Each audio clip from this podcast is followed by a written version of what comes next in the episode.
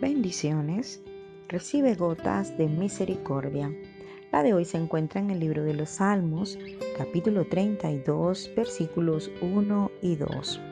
Dice, Bienaventurado aquel cuya transgresión ha sido perdonada y cubierto su pecado. Bienaventurado el hombre a quien Jehová no culpa de iniquidad y en cuyo espíritu no hay engaño. Cuando violamos los preceptos, las leyes o los estatutos divinos, lo que realmente merecemos es la condena por nuestro pecado. Pero por una razón de amor nos es otorgado el perdón y nos es cubierto nuestro pecado. Cuando esta noticia es recibida en nuestro corazón, hay un sentimiento en nuestro interior que nos genera un estado de felicidad y alegría.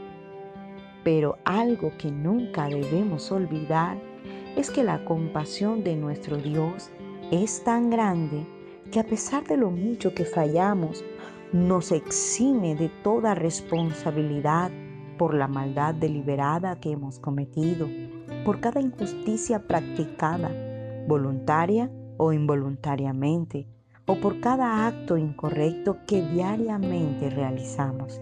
De una manera muy especial, nuestro Padre Celestial nos limpia nuestra hoja de vida usando la sangre derramada a través del sacrificio de Jesús en la cruz, dignificándonos y otorgándonos un estado de pureza y transformación, donde aquellos que se mantienen no empañan su alma con engaño y viven en total transparencia como una respuesta recíproca a un Dios bueno que nos da nuevas oportunidades. Este es el motivo por el cual muchos trabajan cada día por evitar la malicia, la rebeldía y el pecado, porque una vez limpio, valoramos el amor y el perdón de Dios hacia nosotros.